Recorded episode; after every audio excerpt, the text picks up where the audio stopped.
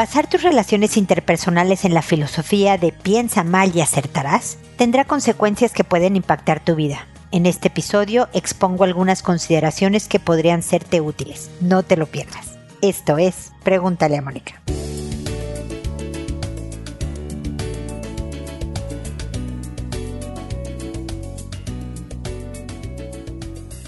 Bienvenidos amigos una vez más a Pregúntale a Mónica. Soy Mónica Bulnes de Lara, como siempre, feliz de encontrarme con ustedes en este espacio que tengo frío. Fíjense, la primavera sube y baja la temperatura, entonces todavía ya hay mucho más calor, no tengo de qué quejarme que hace unas semanas, pero hoy tengo frío, así que si me oyen medio toser y estornudar, no es coronavirus, es nada más un día más fresquito, pero ya me abrigué un poco más. No se preocupen. Hoy quiero hablar sobre este refrán, que no sé si es mexicano, en realidad latinoamericano o qué, de piensa mal y acertarás. Me parece una visión, desde luego, muy pesimista en cuanto a lo que crees que es la gente. Desde luego que como en cualquier estadística, habrá veces en que se confirme que pensaste mal y le atinaste, ¿no? O sea, realmente sucedió lo mal que habías pensado. Y otras veces, nada más por cuestiones de, de azar, no se confirmará. Pero si nuestra atención está en confirmar la teoría del piensa mal y acertarás, obviamente vamos a sentir, vamos a percibir que muchas más veces la gente es mala o actúa corruptamente o con mala intención y por lo tanto es mejor pensar que la gente tiene malas intenciones de entrada porque así tú vas a protegerte mejor, acertarás en tu juicio y por lo tanto sabrás prevenir. Tanto una como la otra tienen consecuencias. Ustedes saben que les he dicho en otras ocasiones que el pesimismo, el ser negativo, pues sí, te hace ser preventivo también te prepara para los imprevistos que puedan salir y que pudieran entorpecer tus planes, tus objetivos. El ser absurdamente optimista sin considerar el otro lado de la moneda puede llevarte a equivocarte o a que fracase tu proyecto en un momento dado porque también necesitas ver cuáles podrían ser las trancas, los problemas que se pueden presentar para estar preparado. Entonces, en la misma proporción, el pensar mal puede traer cosas preventivas, como lo que he estado diciendo, que te ayuden a ser menos lastimada, pero muchas veces te puedes equivocar.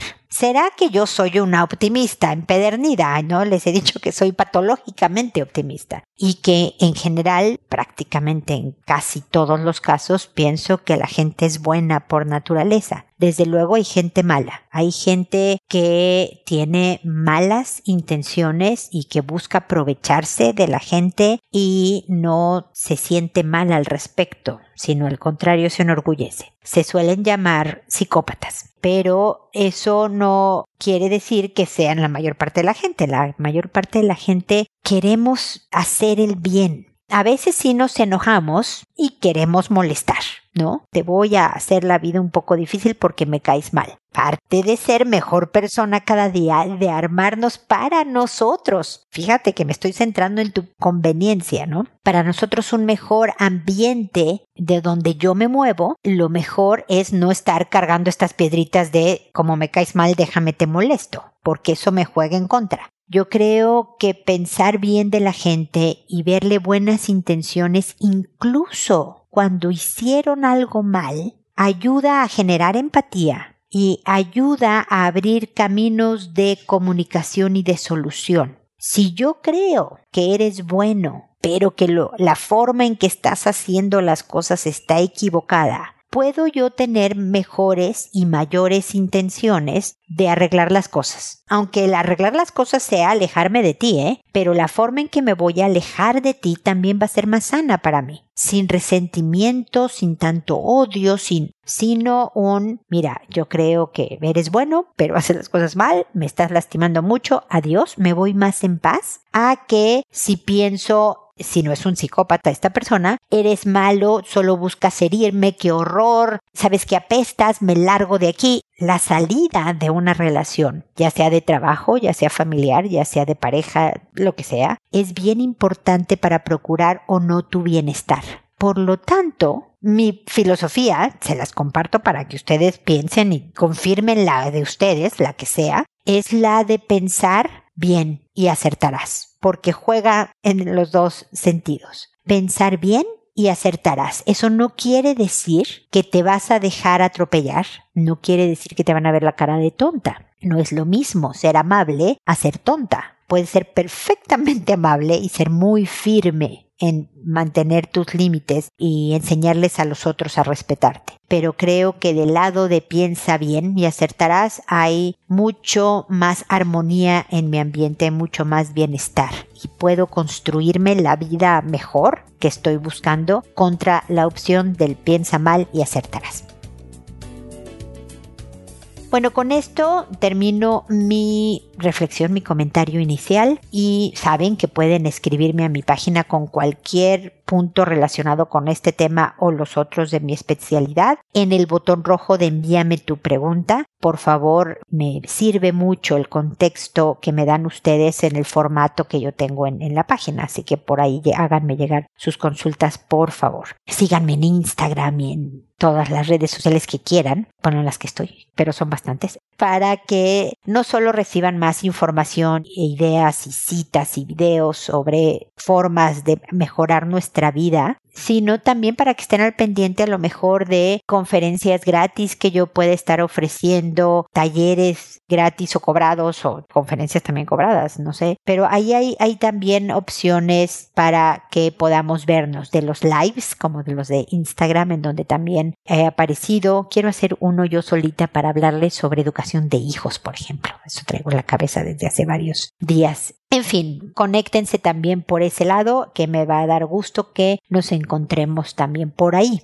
Ahora me dispongo a responder sus consultas, que como saben lo hago por orden de llegada, que a todo mundo le cambio el nombre para proteger su identidad, para que sea anónima la consulta que me tardo en responder porque me llegan muchas preguntas y tengo trabajo y etcétera, otras cosas, no puedo grabar programas diario, pero siempre, siempre respondo y espero llegar con información complementaria. Que una vez que he respondido y se publica, grabado el programa y se publica en la página, le escribo a esa persona y le pongo el número de episodio, el título del episodio y el nombre que le puse para que pueda escuchar su consulta. Respondo a través de este podcast, de este programa por audio, para llegar a más gente, por eso no les respondo directamente a su correo. Pero tengan la tranquilidad número uno que nadie sabe quiénes son ustedes, porque nadie sabe su nombre, ni su país, ni nada, y que nadie más tiene el correo que ustedes generosamente me enviaron. Yo tengo mi listado, me lo han pedido compañías y cosas, el listado de correos, porque pues ya son más de cinco mil. De hecho, casi seis mil las preguntas que he respondido a la fecha y nadie más tiene este listado. No lo suelto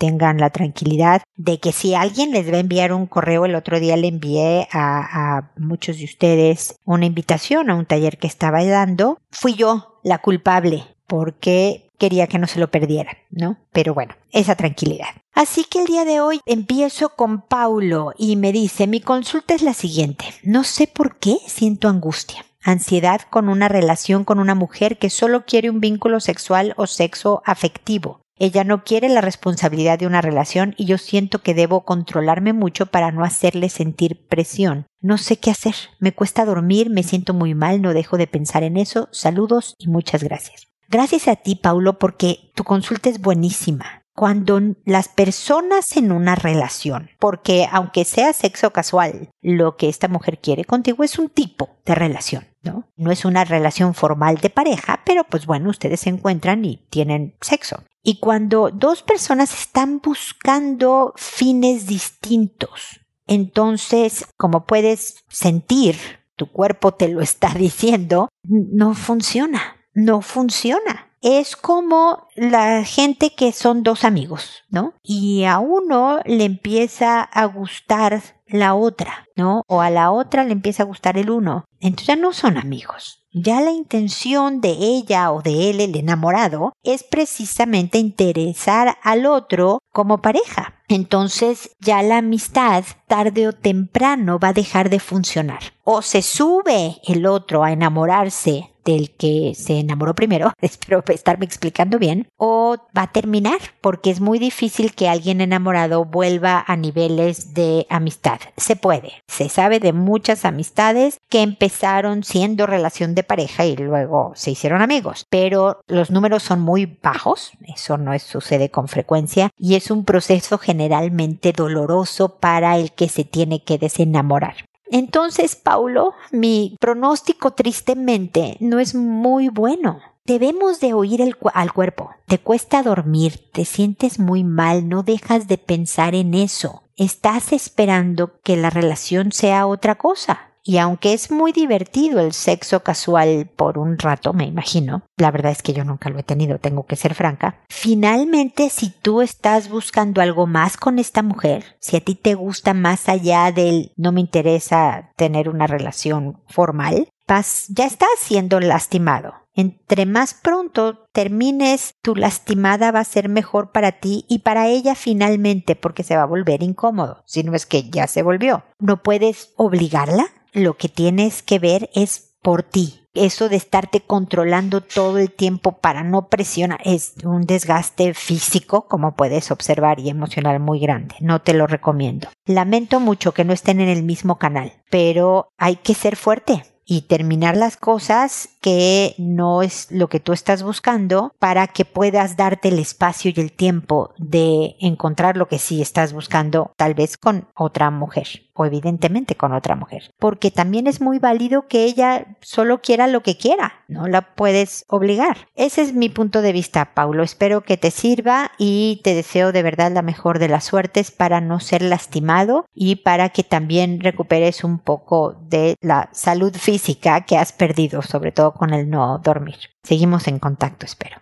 Rutilia me dice, hola, me acaba de pasar algo que me quiero morir, y es que mi esposo descubrió a mi hijo que tiene 11 años encima de su hermano que tiene 9 años acabados de cumplir. El grande pasándole el pipí por las nalguitas al otro. Estoy destruida. ¿Qué tengo que hacer y cuáles serían las consecuencias para ellos? Ellos dijeron que fue la primera vez. ¿Qué me corresponde hacer? Yo hablé con ellos, pero ¿qué pasará de ahora en adelante? Mira, esto por el rango de edad tan pegado que tienen tus hijos son dos años. Si me baso en los libros de texto, esto se llama experimentación. Son dos hermanos que están en la pubertad, que tal vez porque uno podría ser el de 11, pero no necesariamente, podría también ser el de 9, está más impulsivo que el otro, más curioso que el otro, lo puso sobre la mesa el tema, oye, ¿por qué no? y al otro le pareció buena idea. Entonces aquí las reglas aplican en parejo. No se trata de una sola conversación. La educación sexual de los hijos no es de que me siento contigo a tal edad y te hablo sobre cómo nacen los bebés, qué son las relaciones sexuales, las relaciones en pareja, bla, bla, bla. Y bueno, gracias hijo y suerte en tu vida. Son muchas conversaciones cortas, papás, por favor, cortas, no sermones de verdad de horror, porque son bastante incómodas para todos los involucrados, para papás e hijos, en donde aprovechas un comercial y dices un comentario, en donde te sientas y hablas con ellos, los invitas a, no sé, a pasear a un parque y hablas con ellos un poquito más, preguntas, pregunta muchísimo para investigar.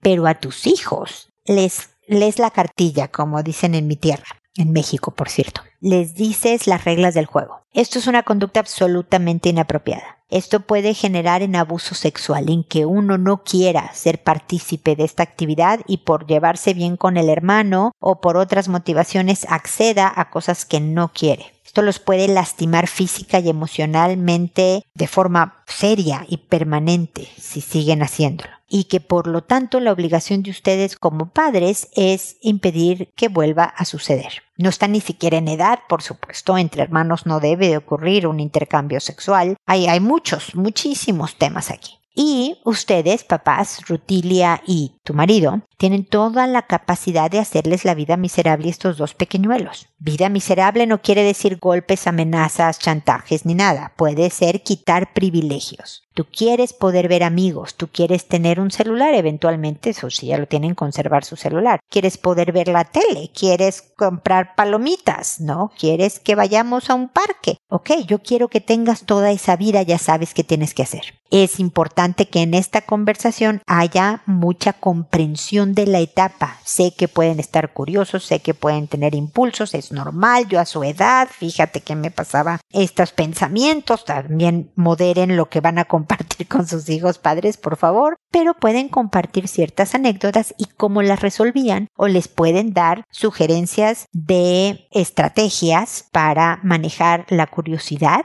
que puede ser desde preguntarles a ustedes, preguntarles al tío, al abuelo, a un adulto de confianza y de buenos valores. Sus amigos les van a dar una información parcial, nada más porque tienen la misma edad de ustedes. Y cómo remediar también el control de impulsos. Y por otro lado, Rutilia, seguir educando en responsabilidad, en autocontrol, en toma de decisiones, en pensamiento crítico. En todos mis episodios, que este es el 1109, o sea, hay mucho que escuchar, Rutilia. Hablo de educación de hijos. Como puedes observar, el tema del episodio es uno, ¿no? En esta ocasión estaba hablando sobre piensa mal y acertarás, pero contesto preguntas sobre relación de pareja, sobre persona, crecimiento personal, sobre padres e hijos, sobre sexualidad. Entonces, en todos lados vas a encontrar información que te va a ser útil para la educación de tus hijos y formar en estas características que te estoy diciendo. Así que mi sugerencia, y te lo digo porque no estoy vendiendo, esto es gratis, está para ti, para que accedas tú, tu esposo, tu cuñada, tu hermana, quien sea, les puedes decir que ahí estoy con 15 años casi de información dispuesta para ustedes. Así que aprovechenla, saquen el jugo. Pueden no estar de acuerdo conmigo, Rutilia, pero eso va también a dar parámetros para tu propia estrategia educativa y que puedas hacer de tus hijos, estos jóvenes responsables, que puedan tener una buena vida sexual y de pareja cuando sean grandes. Eso es parte de lo que tienes que hablar con ellos. No creas que porque tienen 11 o 9 no puedes decirles las cosas como te las he dicho yo a ti, con educación,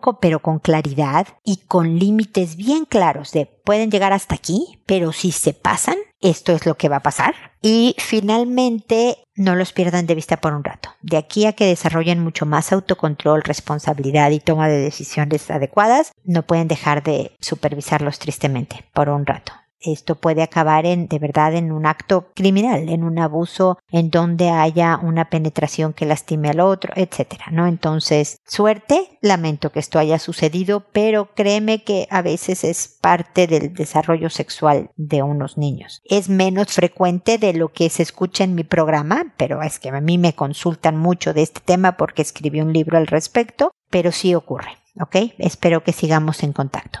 Su me dice, buenos días, me es grato saludarla. Quisiera ahora que me dé consejos de educación para mi hija de 5 años. Siento que ella también se cierra en un sentimiento y tiene problemas para soltarlo. Por ejemplo, ayer que barría, se me cayó su juguete y se rompió. Se lo dije, pero noté su carita de tristeza y siento que fui dura y le dije, pero debes dejar guardada tus cosas y te voy a comprar otro juguete igual. Y seguí con la limpieza, pero casi por una hora la noté diferente. Y luego vi que buscaba en la basura. Entonces le dije, ¿quieres ver dónde se rompió? Y le saqué el juguete roto, renegando. Y le dije, ya ves, se rompió. Pero siento que así fui yo, siempre guardándome lo que siento sin saber cómo decirlo. Me encerraba en mi pensamiento y no abría la boca porque pensaba que lo que diría no era importante o pensando que si digo A se va a molestar. Ayúdeme a mejorar esa conducta de mi hija y que pueda expresar lo que siente y también yo cómo mejoro eso de mí para no reprochar por lo que digan y más bien ser escucha y entender. Siento también que mi hijo tiene esa impresión y por eso también a las justas me habla de lo que piensa. Su, me encanta tu, tu pregunta porque yo creo que tú tienes mucho poder para hacer que tu hija responda de manera distinta, que no se calle las cosas y que tenga, sobre todo contigo, la confianza de decirte qué opina de las cosas. Pero Mira, tú has sido muy linda, me has escrito varias veces y me has aguantado mis comentarios, que yo espero que los veas como sinceros y con toda la intención de que te sirvan de que de verdad mejore tu vida y tu vida familiar y la de tus hijos, ¿ok? ¿Por qué me te preparo con esta introducción? Porque tu disculpa fue terrible, mi querida Sue. Le dices, oye, si rompí tu, tu juguete, y, y, en vez de, oye, sí, lo rompí, qué mal, hija, es que no me, no me di cuenta, son accidentes, bla, bla, bla, es, pero tú no dejaste guardadas tus cosas, ¿no? Yo sé que luego le dijiste te voy a comprar otro igual, pero cuando uno se disculpa, no acaba echándole la culpa al otro. Aunque tengas razón, nuevamente ella debió de guardar sus cosas. Sí, de acuerdo, Su. Número uno tiene cinco añitos. Número dos, luego viene en otro momento, al día siguiente, en la tarde, horas después, le puedes decir, oye, es bueno que guardes tus cosas para que la torpe de tu madre no vuelva con, risa, ¿no? Para que vea que estás bromeando, a tirar y romper tus cosas. Pero fíjate que curiosamente ayer me pasó idéntico aquí en mi casa. Mi hija había lavado su taza de café, mi hija es un adulto, ella tiene 26 años, está un poco más grandecita que la tuya, pero y la puso en el escurridor de platos de una manera bastante enclenque, o sea, se iba a caer, se veía como frágil. Y yo empiezo a guardar los platos que se estaban escurriendo y que ya estaban secos y chimpompan, tiré la, la taza y la rompí. Claro que la no sé de quién sea la culpa. Yo por no haberme fijado que lo que estaba más arriba era la taza, mi hija por haberlo puesto en una posición tan vulnerable a la tacita. Pero el a ver quién tiene la culpa no sirve de nada, ¿no? Tú rompiste algo, tú te disculpas y hasta ahí llegas. Porque esa actitud va a promover que tu hija responda mejor. Claro que dijo, ¿para qué va a hablar si ya de entrada estás enojada con ella? Tú misma me dices, respondí muy dura. Entonces, claro que como me dices tú, se cierra en un sentimiento. Mi mamá se va a enojar. O mi opinión de, pues, ¿para qué no te fijaste dónde estabas barriendo? No te lo va a decir a los cinco años. Va a ser como que no importara. O sea, tu misma actitud, mi querida Sue, es la que está promoviendo este encierre de sentimientos o baja comunicación con su mamá. ¿Me explico? Y es porque te voy a decir algo que puede que te asuste un poco más, mi querida Sue. Es posible que estés repitiendo los patrones de tu propia madre que como me has contado, también fue muy dura y crítica contigo. Y como, y ahora tú me dices, yo me encierro en mi sentimiento, pienso que la gente se va a enojar, yo creo que lo que yo tengo que aportar no es importante, estás repitiendo patrones. Pero ¿sabes cuál es tu enorme fortaleza y enorme ventaja contra lo que le sucedió a tu mamá? Es que tú te estás dando cuenta. Tú estás viendo algo está pasando aquí que mis hijos no me hablan, no me expresan qué sienten. Y el darte cuenta te da toda la posibilidad de cambiar esa realidad. Entonces me dices, ¿cómo le hago? Entonces, ¿ahora cómo le hago? Pues, eh, bueno, empezar por, a la hora de disculparme de algo, solo mantenerme en, mi falta, no en lo que el otro hizo mal, como primer punto. Lo siguiente es pregúntales, oye, ¿cómo te estás sintiendo? Hijita, te dio tristeza, ¿verdad? Porque sí, creo que sí le dijiste, ¿no? O no sé si le dijiste, pero la viste la carita triste. ¿Estás triste por tu juguete? Sí, sí, yo sé, hija. Es que cuando se nos rompe algo que nos gusta, da tristeza. A mí, y siempre vete con, con recuerdos, ¿no? A mí cuando se me rompió tal cosa, yo me acuerdo que varios días estuve triste y todo eso. ¿Quieres que nos sentemos un ratito a, a conversar, hijita? Y a lo mejor esta nueva mamá que dice, ah, ¿cómo? Me está preguntando, ¿y qué sientes, mi amor? ¿Y qué te gustaría que pasara? Ah, pues ahora quiero cuatro juguetes iguales, porque no, tampoco, hija, no, no, está muy padre tu ilusión, pero eso no va a ocurrir. Después te voy a comprar uno igual, o a lo mejor también se vale. Su decirle, fíjate que ya no me alcanza para comprarte otro igual, y lo lamento mucho, y de verdad porque pues yo lo rompí, pero hay veces que esto pasa en la vida y cuando te estás siendo empática y con cariño y no el, a ver, déjame te saco tu juguete para que veas cómo se rompió sin estar regañando, la gente responde mejor. Espero que el cambio de forma en la que tú te expresas cuando algo no te gusta con el hijo mayor de 16, con tu hija pequeñita, más que decir lo que el otro está haciendo mal, es preguntar, por ejemplo, o tú reconocer el, ay, ¿sabes qué? Sí, hijo, te marqué siete veces seguidas, no debí de marcarte si estabas con tus amigos tantas veces, hijo, discúlpame ayer por ser tan acosadora contigo, jajaja, jojota. Dos días después le dices, viejo, una forma en que me ayuda a no estar queriéndote marcar siete veces es que tú me respondas para saber que estás bien. Puedes mandarme, el, ya sabes, la mano con el dedito para arriba, que un emoji eh, en WhatsApp, y yo ya con eso me quedo tranquila. Pero si no me respondes, de verdad, porque soy una exagerada melodramática, pienso que algo te pasó y empiezo a marcar. Entonces, ayúdame que yo te ayudaré, ¿no? Pero dos días después, no cuando te estás disculpando por tu mala acción. ¿Me explico? Espero haberme explicado, Su. Si no, escríbeme y dime que no entendiste nada de este rollazo que te eché y me trato de explicar mejor a la siguiente. Pero espero que haber sido comprendida.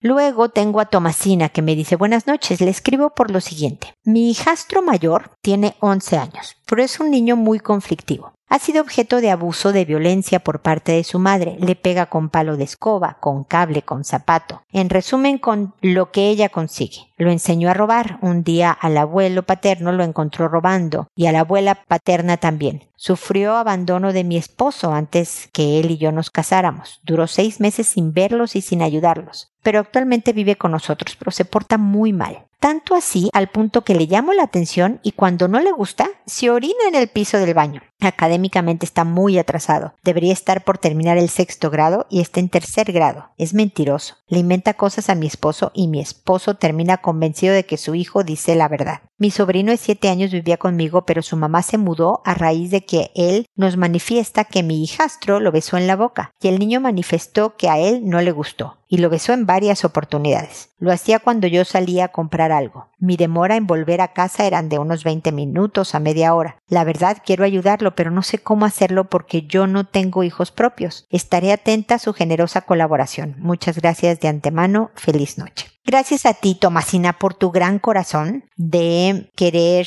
educar bien a este niño que ha sufrido tanto. La verdad es que lleva 11 años de maltrato de descuido, de abandono, entonces claro que no cree nada ni en nadie y tiene mucho enojo con la vida, porque él, sin merecerlo, sin deberla ni temerla, ha sido duramente castigado. Es decir, él no se merecía el abandono de su papá, él no se merece el maltrato de su mamá, ¿no? Y yo sé que ahora estos, es, por ejemplo, el, hacerse pipí en el piso del baño, este, el de ahora te friego yo a ti, ¿no? Déjame te molesto. Si tú me estás corrigiendo de algo que no me gusta y me molesta a mí, déjame yo me vengo del mundo entero y de estos adultos que han tenido el control de mí por tanto tiempo. Va a tomar tiempo, va a tomar mucho de ti. Mi sugerencia, Tomasina, que sería un maravilloso proyecto de crecimiento para ti, es que te prepares. Es decir, busca en Google información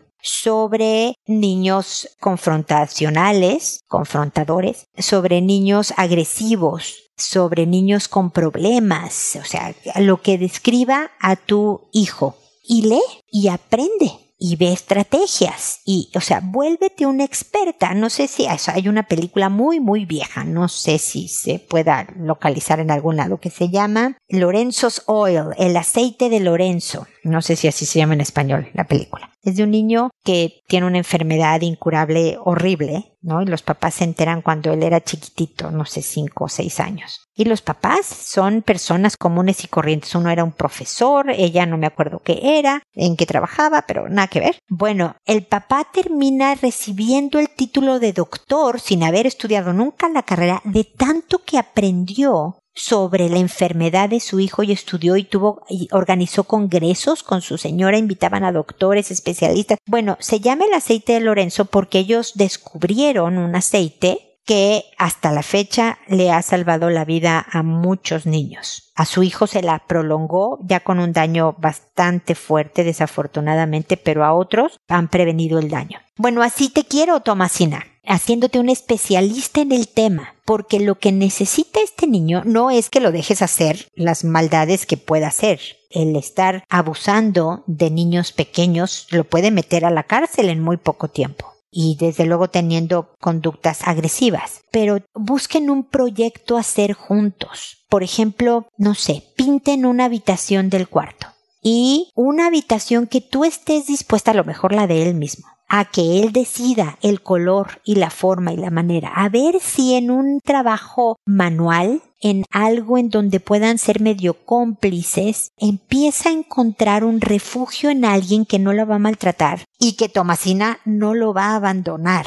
Porque si sus papás, que son las personas que no deberían jamás abandonarte y siempre cuidarte, fueron capaces de maltratarlo y abandonarlo aunque sea por un tiempito, va a estar siempre muy asustado por el rechazo y por el abandono, por el maltrato, porque ha sido entrenado a ser maltratado, me explico. Sé que tu corazón está conmovido por este pequeño que con todas las malas situaciones que los adultos a su alrededor hicieron que tuviera, estás tomando malas decisiones ahorita, pero estás muy a tiempo y él está muy a tiempo de darle la vuelta y tener una mejor vida. Así que suerte, cuéntame cómo te puedo seguir acompañando. Sígueme escribiendo y yo te doy mi punto de vista y así, más tus especialidades. Me va a encantar lo que aprendas sobre el tema para que podamos, tú más que yo, definitivamente, sacar adelante este pequeño que tanto se lo merece, ¿ok? Espero que sigamos en contacto. Valeriana me dice, Mónica, estoy con ansiedad. ¿Voy al doctor o con tu ayuda me mejoro? Tengo miedo de salir a la calle y tirito si voy a salir. Me siento bien solo en mi cama y dormitorio. Valeriana, sobre todo gracias por tu paciencia para recibir mi respuesta. Sé que me tardo y perdón, me gustaría poder contestar más rápido. La verdad es que no leo sus correos, no sé de qué se tratan, hasta que preparo el programa que voy a grabar. Generalmente me llegan a mi correo personal y se archivan en un folder, en una carpeta que está destinada a esto, al programa de Pregúntale a. Entonces hasta ahora leo tu mensaje, mi querida Valeriana, y yo creo que es una combinación de ambas cosas. Si estás a un nivel en que tiritas cuando vas a salir a la calle y que solo quieres estar en tu habitación y en la cama, el apoyo médico de un medicamento que sea antiansiolítico te baje los niveles de ansiedad. Va a ayudar a que lo que yo te pueda sugerir como estrategia psicológica funcione mejor. ¿No? Porque hay veces que con solo la psicóloga, somos así de importantes y fuertes, no, no es cierto, pero la estrategia psicológica es suficiente para manejar la ansiedad. A veces, dependiendo del nivel que esta ansiedad tiene. Los medicamentos no remedian, o sea, no curan. Necesitas el combo, medicamento y estrategia psicológica o solo estrategia psicológica. A lo mejor un psiquiatra te va a contestar algo distinto a lo que yo te estoy diciendo. Pero mi recomendación sería que fueras al doctor, que sí le pidieras antiansiolítico, pero tienes que tener una respuesta conductual además de la medicina. No con la pastillita te vas a salir al mundo. Tienes que ir haciendo gradualmente cosas poco a poco, si tú de tiritar porque sales a la calle, de solo querer estar en tu cuarto, te vas todo un día entero a diferentes lugares y el mall y todo esto, puedes sentir que colapsas. Tiene que ser de a poquito. Por ejemplo, vi que tiene sesenta y tantos años, ven, por eso les digo que me escriban por el formato como bien lo hizo Valeriana, de pregúntale a Mónica del envíame tu pregunta, porque vi que tiene más de 60 años y que tiene un hijo adulto. No sé si es hijo o hija, pero adulto. Bueno, dile a tu hijo que necesitas, voy a asumir que es hombre, ¿ok? Que necesitas ayuda en ir cambiando un poco esto porque mental y físicamente no te hace bien no salir, Valeriana, solo quedarte en tu cuarto. Faltan muchos años de tu provechosa vida para que los desperdiciemos contigo en tu cuarto, en tu habitación. Entonces a tu hijo vas a empezar a primero a salir de la puerta de tu casa o departamento y te quedas un tiempecito afuera, ahí, en tu puerta. Y luego entras y el resto del día no sales. A la semana de hacer eso, no sé con qué frecuencia tu hijo pueda venir a verte, pero a lo mejor si él puede venir una o dos veces por semana a que hagas esto, perfecto. A la semana vas a salir a dar la vuelta a la manzana. ¿no? Si es mucho caminar porque no tienes condición, porque casi no has salido de tu cuarto, bueno, a lo mejor hasta la esquina y regresar. Y luego te quedas guardado todo el día y luego un poquito más y un poquito más. ¿Me explico? Hasta que en la salida tu cuerpo y tu cerebro vaya diciendo, ah, ok, no pasa nada. No me va a pasar nada. Sí, mascarilla y todos los cuidados. Aquí seguimos en pandemia, Valeriana. Así que empieza con eso. Dime qué opinas. Vuélveme a escribir, que aquí estoy para acompañarte y ayudarte a pasar esta terrible etapa de ansiedad que no te hace bien a ti en muchos, muchos niveles y es necesario cambiarla un poquito. A lo mejor no te vas a hacer absolutamente externa, pero el estar solo en tu cama y dormitorio de verdad va a tener un eh, impacto negativo en tu salud en general, emocional, mental y física. Así que espero que me escribas, ¿ok? Eh, y espero que sigamos en contacto. Y también espero amigos que nos volvamos a encontrar en un episodio más de Pregúntale a Mónica. Y recuerda, siempre decide ser amable. Hasta pronto.